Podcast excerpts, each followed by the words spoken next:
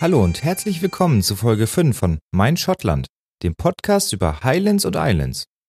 Da sich die reguläre Folge aus Zeitgründen noch etwas verschiebt, lese ich heute mal etwas Literatur. Und zwar einen Teil eines Reiseberichtes von Johanna Schopenhauer. Johanna Schopenhauer, geboren am 9. Juli 1766 in Danzig, musste 1785 im Alter von 19 Jahren den 37 Jahre alten Großkaufmann und Fabrikbesitzer Heinrich Flores Schopenhauer heiraten. Diese unglückliche Heirat brachte ihr allerdings ein luxuriöses Leben ein und ermöglichte ihr mehrere Europareisen und zwei Reisen nach England.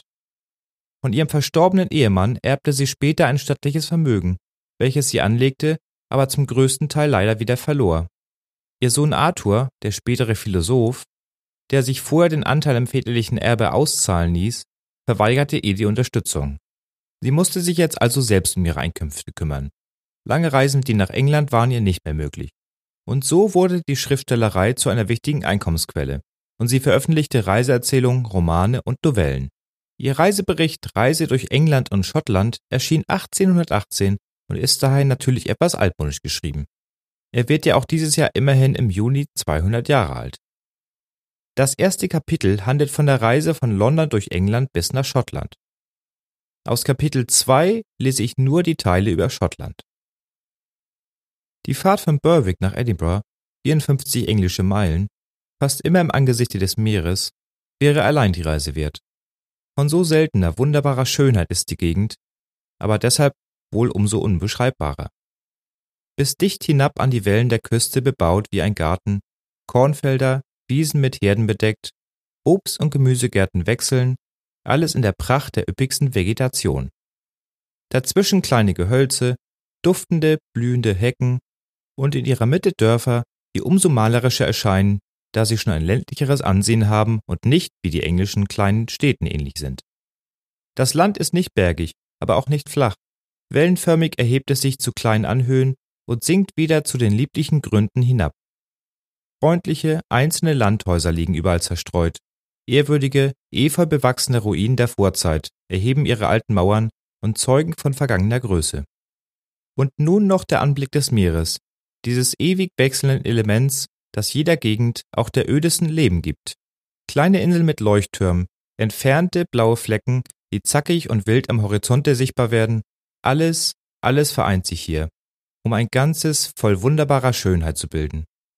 Zwei Lager, jedes von ungefähr 3000 Mann, die eben hier die Küste bewachen, kontrastieren mit der ländlichen Armut ringsumher. Der Anblick dieser Krieger, ihre Zelte, ihre glänzenden Waffen und Uniformen, brachten ein neues, fremdes Leben in diese entzückende Gegend. Schon hier, so nahe an der englischen Grenze, fiel uns der Unterschied zwischen dem englischen und schottischen Volke merklich auf. Freundliches, gutmütiges Zuvorkommen, Treuherzigkeit, verbunden mit großer, aber fröhlicher Armut, erinnerte uns immer an die Bewohner deutscher Gebirge. Schuhe und Strümpfe, ohne welche man in England keinen Bettler erblickt, sind hier schon hoher Luxus. Die arbeitende Klasse und der größte Teil der Kinder, selbst wohlhabender Eltern, laufen Sommer und Winter barfuß. Vielleicht geschieht dies fast ebenso oft aus Gewohnheit als aus Armut. Aber es fällt sehr auf, wenn man aus England kommt, wo dergleichen unerhört ist.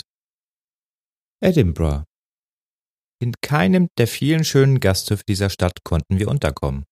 Es waren eben die letzten Tage der Woche, in welcher dort alljährlich Pferderennen abgehalten werden. Wir fanden alles vollgepfropft mit Fremden, die teils jenes edle Vergnügen, teils die es begleitenden Lustbarkeiten, das Theater, die Bälle, Konzerte und tausend andere Freuden herbeigezogen hatten. Da wir bald eine artige Wohnung bei einem Kupferstichhändler, einem der unzähligen Mackintoshes, fanden, waren wir es wohl zufrieden, das Volk einmal in seiner Nationalfreude zu sehen. Die Stadt Edinburgh von beträchtlicher Größe ist eine der schönsten und hässlichsten Städte zugleich und verdient in dieser Hinsicht mit Marseille verglichen zu werden. Die Altstadt, ein grauen und ekelerregender Klumpen alter, schmutziger, den Einsturz drohender Häuser, die anscheinend ohne Ordnung in engen, winkligen Straßen an und übereinander geworfen zu sein scheinen. Die neue Stadt dagegen wetteifernd mit den schönsten Städten Europas. Edinburghs ganze Lage ist einzig in ihrer Art, von hoher romantischer Schönheit. An den Seiten eines hohen Felsens, der sich an eine lange majestätische Reihe anderer Felsen anschließt, liegen die Häuser der alten Stadt, wie Schwalbennester angeklebt, unter und übereinander. Einige dieser Häuser haben, von einer Straße aus gesehen, zehn Stockwerke, während sie von der anderen Seite derer nur zwei oder drei zählen und man aus dem vierten oder fünften Stock der niedriger liegenden Seite auf der hohen, geraden Fußes ins Freie in eine andere Straße geht. Wie krumm, wie eng, wie winklig der größte Teil dieser Straßen ist, lässt sich schwer beschreiben. Einige derselben führen steile und hohe Berge hinauf und hinab, auf die allerbeschwerlichste Weise. Auf den höchsten Gipfel dieser Felsenkette thront die alte Wohnung der schottischen Könige, das Kastell, hoch über den Häusern der übrigen Einwohner. Eine tiefe Kluft, aus welcher jene Felsen steil, fast senkrecht emporsteigen, trennt die alte Stadt von einer Anhöhe, auf welcher die neue Stadt erbaut ist. Einige schöne steinerne Brücken führen hinüber und vereinigen beide Städte. Tief im Abgrunde sieht man von einer dieser Brückenstraßen, die dort liegen, wie im Erebus, denen Sonne und Mond fast nie scheinen und deren Dächer noch lange nicht bis zu der Grundlage der Brücke hinaufreichen. Die Menschen, die dort wandeln, erscheinen von oben gesehen wie Gnomen. Es ist unbegreiflich, wie man im Angesichte der schönen neueren Stadt diese unfreundlichen Wohnungen ertragen kann.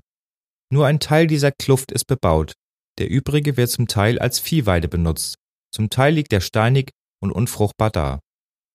Die neue Stadt kann sich in Hinsicht der Regelmäßigkeit und Breite der wohlgepflasterten, mit breiten Fußwegen auf beiden Seiten versehenen Straßen mit den schönsten Städten Europas messen. In Hinsicht der Schönheit, der Solidität und des guten Geschmacks der aus Quadersteinen erbauten Wohnhäuser übertrifft sie solche vielleicht. Wie in London gibt es auch hier große Plätze, umgeben von schönen Gebäuden, und in ihrer Mitte einen mit eisernem Geländer eingefassten, artigen Garten oder einen schönen Grasplatz. Fast alle Straßen bieten Aussicht aufs Meer. Dieses große, ewig wechselnde, ewig neue Schauspiel erhält hier noch durch eine Menge kleiner, zerstreut liegender Inseln neuen Reiz. Ferne, blaue Berge begrenzen von der einen Seite die große Perspektive, die von der anderen sich ins Unendliche ausbreitet. Unvergesslich bleibt uns ein Abend, den wir in Princess Street bei einem unserer Bekannten zubrachten.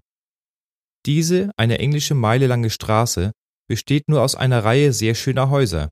Gegenüber begrenzt eine eiserne Balustrade jene Kluft, welche die alte Stadt von der neuen scheidet und welche, gerade hier unbebaut, Kühen und Ziegen zur Weide dient.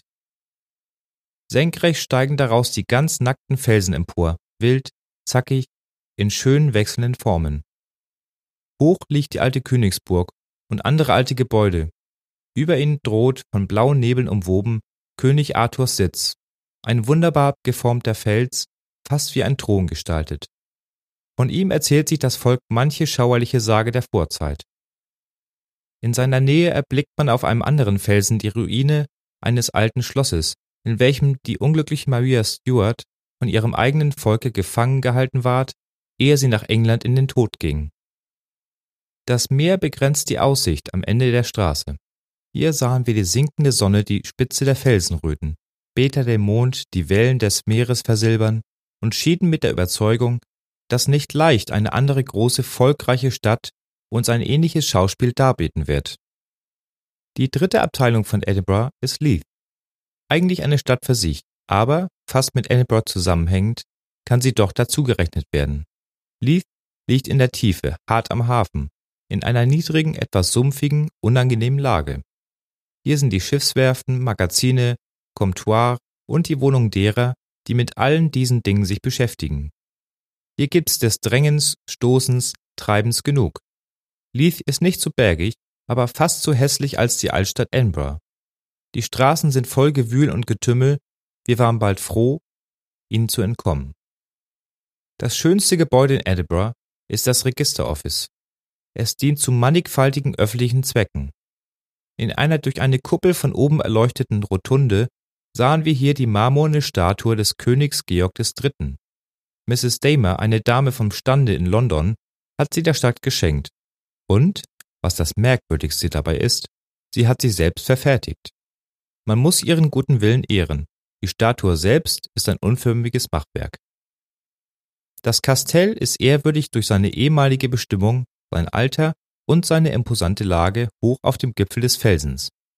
Holyrood House Die Residenz des Königs von Großbritannien, wenn er einmal nach Edinburgh kommen sollte, ist ein großes, ganz gewöhnliches altmodisches Schloss, welches sich auf keine Weise auszeichnet, aber dennoch dem Palaste von St. James in London vorzuziehen. Verschiedene Privatpersonen, denen der König die Erlaubnis dazu gab, bewohnen es jetzt. Auch war es die Residenz des Grafen Artois, späthin König Karl X. Die Wohnungen im Schlosse und dem zunächst umgebenden Bezirke haben das Vorrecht, dass niemand schuldenhalber darin arretiert werden kann. Sie werden deshalb sehr gesucht, besonders, wie man uns versicherte, vom schottischen Adel. Graf Artois lebte hier, so viel möglich wie Weiland zu Versailles. Zweimal die Woche speiste er öffentlich, allein wie es die Etikette fordert. Dreimal die Woche hielt er Levé vor einem Hofe von Immigranten, die er um sich versammelte. Wir sahen seine Zimmer, sie sind so ganz bürgerlich einfach, dass sie ihn doch oft an die Vergänglichkeit aller irdischen Dinge erinnert haben müssen. Uns waren nur drei Gegenstände darin merkwürdig. Das Bildnis der Tochter Ludwigs XVI., das ihrer Tante, der Prinzessin Elisabeth, und eine Aussicht auf Malta, welche diese unglückliche Dame zu Paris im Tempel malte und hoffentlich so unterm Schutze der ewig heiteren Kunst wenigstens einige Stunden den großen Schmerz vergaß, der schwer auf ihr lastete. Bei aller romantischen Pracht und Schönheit eignet sich die Lage Edinburghs dennoch wenig zu Spaziergängen. Es fehlt in der Nähe an Schatten, an ländlicher Lieblichkeit, doch findet man auch diese, wenn man sich nur die Mühe geben will, sie ein oder zwei Stunden weit aufzusuchen. Das Pferderennen, das man wohl den Karneval der Briten nennen darf, erfüllte während der ersten Tage unseres Aufenthalts daselbst die ganze Stadt Edinburgh mit ungewöhnlichem Leben. Die Vergnügungen jagten einander in dieser Woche. Sonst lebt man hier stiller, einfacher als in London, mehr ein Familienleben auf deutsche Weise. Die Kinder werden nicht, wie es durchaus dort gewöhnlich ist, in Pensionen erzogen, sie wachsen im Hause unter den Augen der Eltern heran. Die äußere Frömmigkeit und besonders die Feier des Sonntags wird hier noch strenger beobachtet als dort. Einer unserer Bekannten welcher uns an einem Sonntagmorgen zu einer Spazierfahrt abholte, schloss sorgfältig die Jalousien an seinem Wagen, solange wir in der Stadt fuhren, weil er sich scheute, den Leuten, die in die Kirchen gingen, zu zeigen, dass er in einer Stunde spazieren fahre, welche eine so heilige Bestimmung hat. Am Sonntagmorgen werden alle musikalischen Instrumente, alle Bücher, die nicht religiösen Inhalts sind, alle Spielkarten, alle Handarbeiten, auch die unbedeutendsten, sorgfältig weggeschlossen, damit auch selbst ihr Anblick nicht störend werde. Jedermann geht in die Kirche und hält Andachtsübungen zu Hause, wobei die Hausgenossen bis auf die geringsten Bedienten erscheinen müssen. Jede Ergötzung ist hoch verpönt, den Herren bleibt nur die Flasche, bei der sie an diesem Tage noch länger als sonst nach Tische verweilen, und den Damen der Teetisch. Zuvorkommende gutmütige Freundlichkeit und ein gewisses treuherzig fröhliches Wesen unterscheidet den Schotten merklich vom Engländer. Man achtet hier die Fremden mehr als in England, ist bekannter mit ihren Sitten und Gebräuchen. Denn Armut zwingt den Schotten oft, in der weiten Welt ein Fortkommen zu suchen, und er sucht es lieber recht fern als in England, wo man sein geliebtes Vaterland mit ungerechter Verachtung betrachtet. Der größte Teil der in Deutschland und anderen Ländern angesiedelten Briten sind eigentlich Schotten.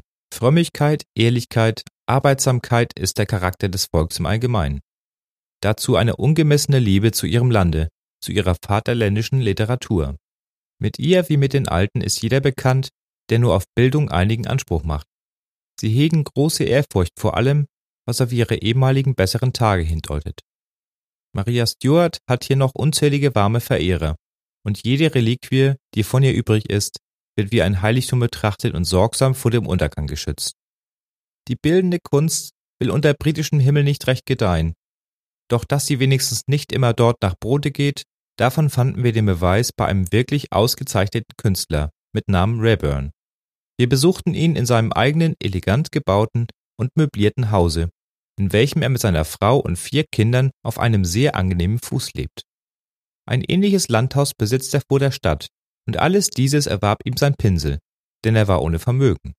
Freilich hat er einen Kunstzweig erwählt, der wohl nirgends so belohnt werden würde als in Großbritannien, er malt Pferde, aber so wunderschön, mit solcher Wahrheit, dass selbst ein nicht englisches Auge davon entzückt werden muss. Auch menschliche Porträts gelingen ihm mit ziemlichem Glück, aber die Konterfeis der vierfüßigen Lieblinge manches reichen Lords, haben eigentlich doch sein Glück und seinen Ruhm gegründet. In einem großen von oben erleuchteten Saale, den er sich zu diesem Zwecke bauen ließ, sahen wir viele seiner Gemälde im schönsten Lichte mit wahrer Freude. Pferderennen. Das Pferderennen, welches so viel Fremde in Edinburgh versammelt hatte, konnten wir nicht unbesucht lassen. Wir wohnten noch den letzten beiden und daher wichtigsten Rennen bei. Gewöhnlich werden sie an anderen Orten auf einer dazu eingerichteten großen Wiese gehalten. Hier aber hat man, wunderlich genug, das Ufer des Meeres bei Leith dazu erwählt, eigentlich die sandige Fläche, von welcher sich das Meer zur Zeit der Ebbe zurückzieht. Darum muss die Stunde genau abgepasst werden. Uns schien die Expedition nicht ganz ohne Gefahr.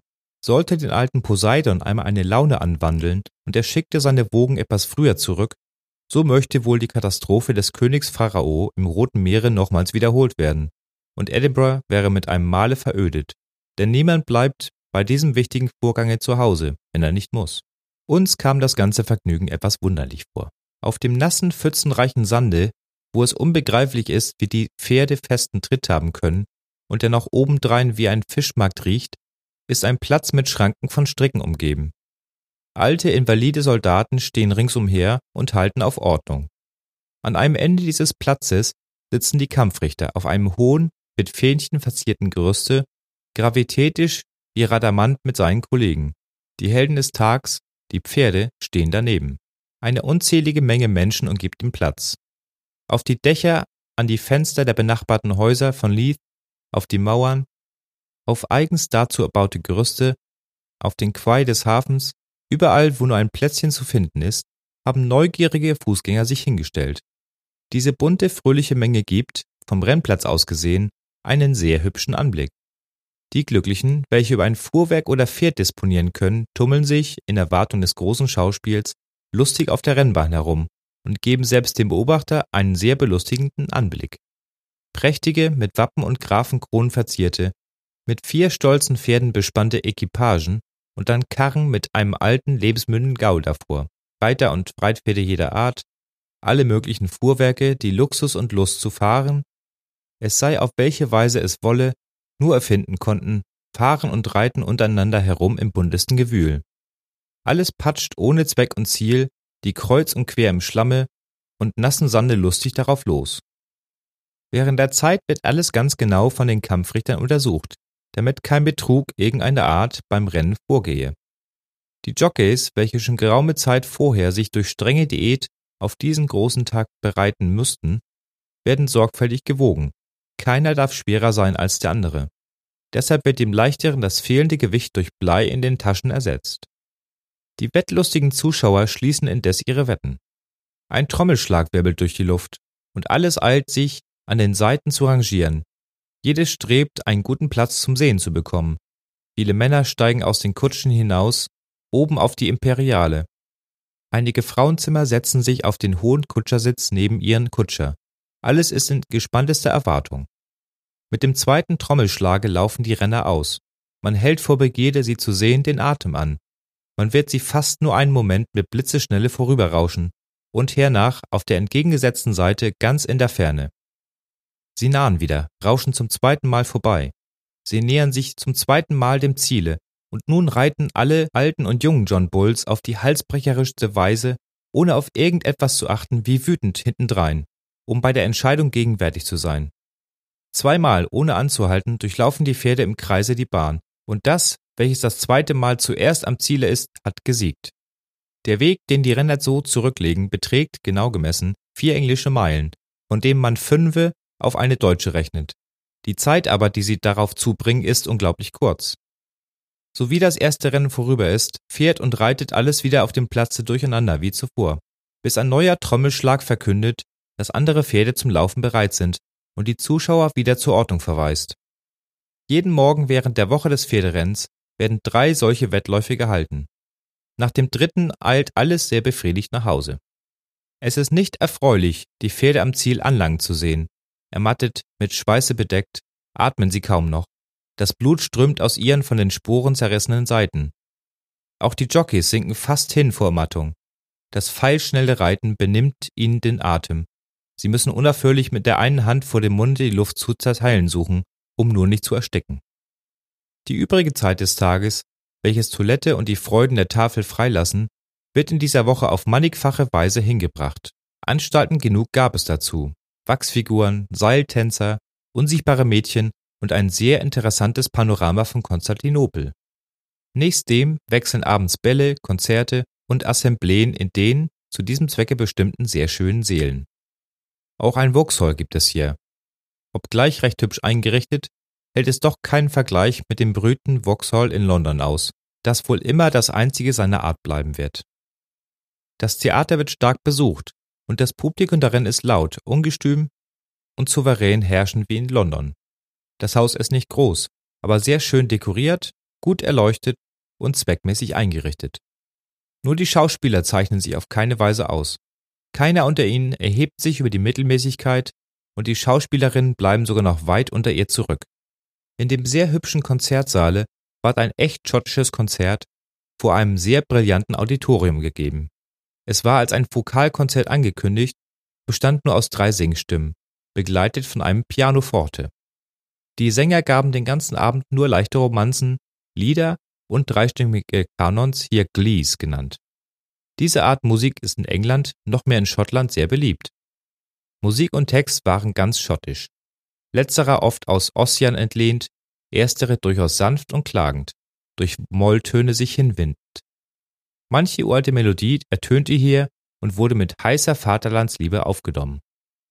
Das Ganze wäre für eine Stunde etwa recht angenehm gewesen, aber es hatte den Fehler aller Ergötzlichkeiten in Großbritannien, es währte zu lange.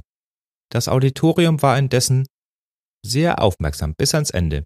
Nur einige ältliche Herren, die sich wahrscheinlich bei Tische das Wohl der Nation zu sehr zu Herzen genommen hatten, verfielen in süßen Schlummer und schnarchten überlaut den Grundbass zu dem etwas mageren Akkompagnement des Pianoforte.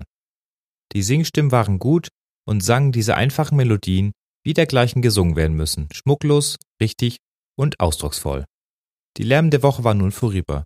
Die Sehenswürdigkeiten wurden eingepackt, die Assembleesäle geschlossen, die Fremden reisten fort, die Einheimischen zogen zum Teil auf ihre Landhäuser und alles kehrte zur gewohnten Ordnung und Stille zurück.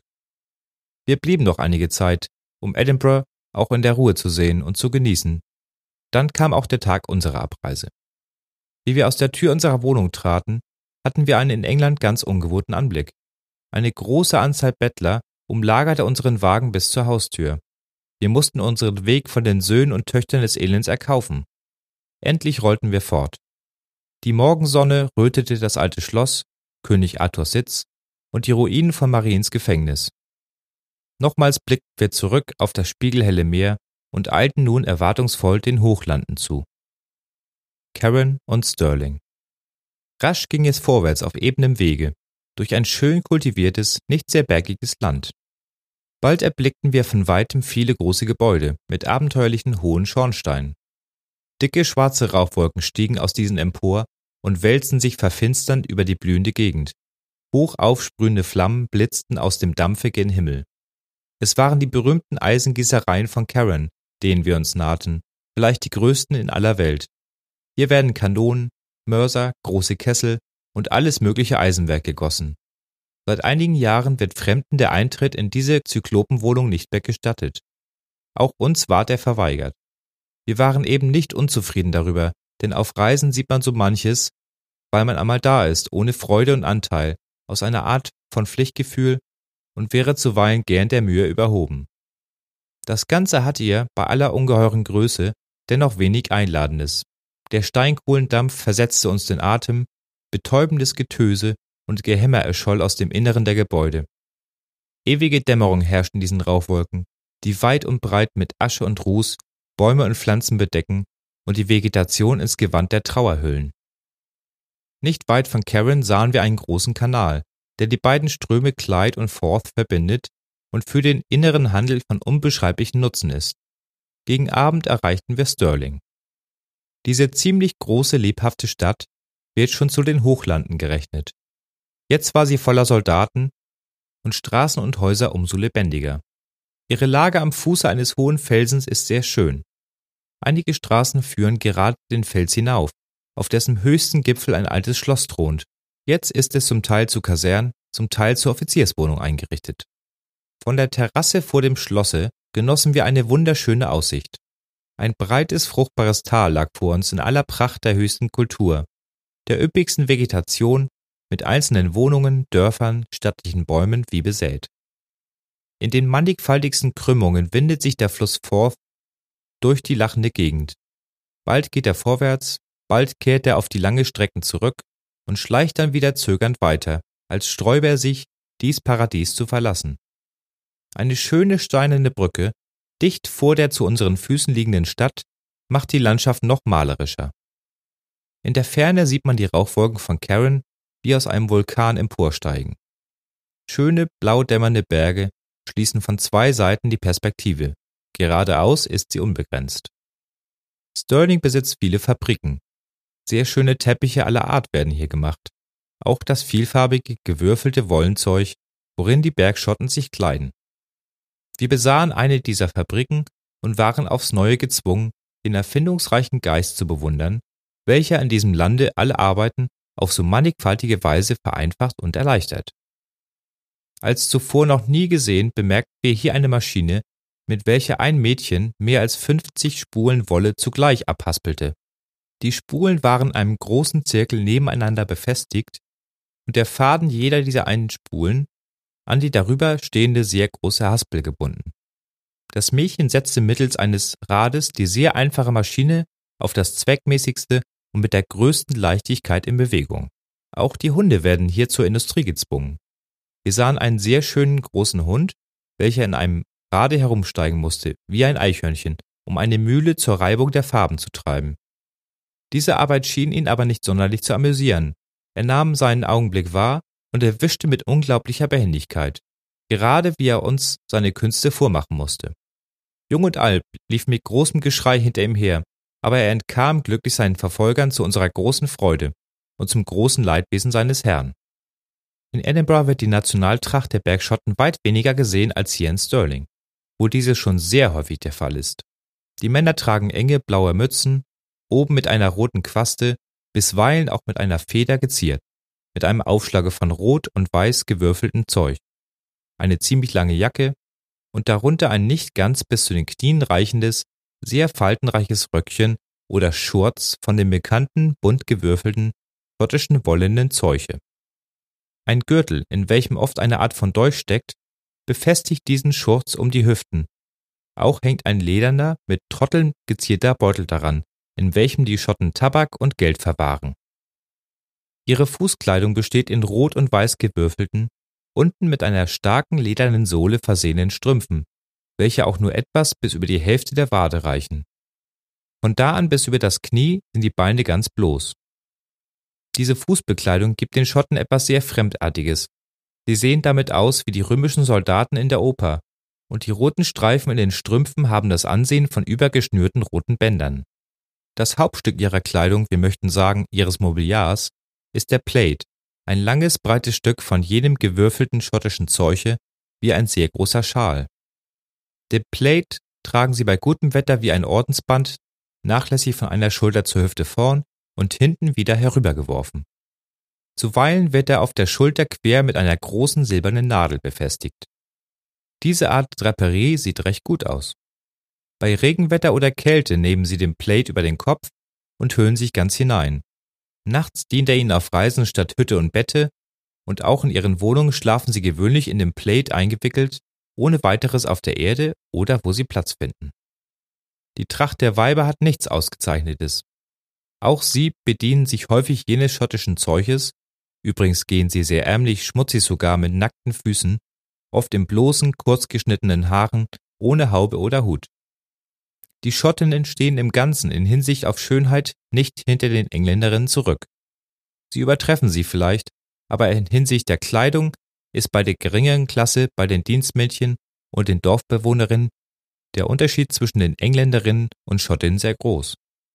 Keine langen Kleider, keine hübschen Strohhüte mehr, die man in England überall sieht. Bloße Füße, schlechte, baumwollene Röcke, unförmige bis an die Knie reichende weite Jacken, bisweilen unter der Brust mit einem Gürtel gehalten, öfter noch lose hängend, weiße Hauben, die tief ins Gesicht gehen und bis auf die Schultern herabhängen. Dies ist das Kostüm der ärmeren Schottinnen in den Städten, und mit weniger Abweichung auch auf dem Lande und in den Gebirgen. Die Wohnungen sowohl in den Dörfern, durch die wir jetzt kamen, als auch die einzeln zerstreut liegenden Hütten sehen höchst ärmlich aus. Oft sind sie nur aus aufgetürmten Felssteinen und Lehmerde wie zusammengeknetet und haben kaum das Ansehen menschlicher Behausung. Wie diese anscheinend große Armut mit der großen Fruchtbarkeit und Kultur dieses Landstrichs sowohl als mit der Bildung der Einwohner zu vereinigen ist, ist uns unbegreiflich. Das war der erste Teil dieser Reiseerzählung von Johanna Schopenhauer. Es war mal ein kleines Experiment mit dem Vorlesen. Die nächste Folge wird sich wieder um ein konkretes Thema drehen. Die schottischen Wälder. Falls es euch total gut gefallen hat oder auch total schlecht, dann schreibt mir doch eine E-Mail an post@meinschottland.de oder nutzt meine anderen sozialen Netze. Links dazu auch auf der Internetseite. Adressen mit weiteren Informationen findet ihr in den Shownotes dieser Folge und auf der Episodenseite auf der Homepage. Vielen Dank fürs Zuhören und bis zum nächsten Mal.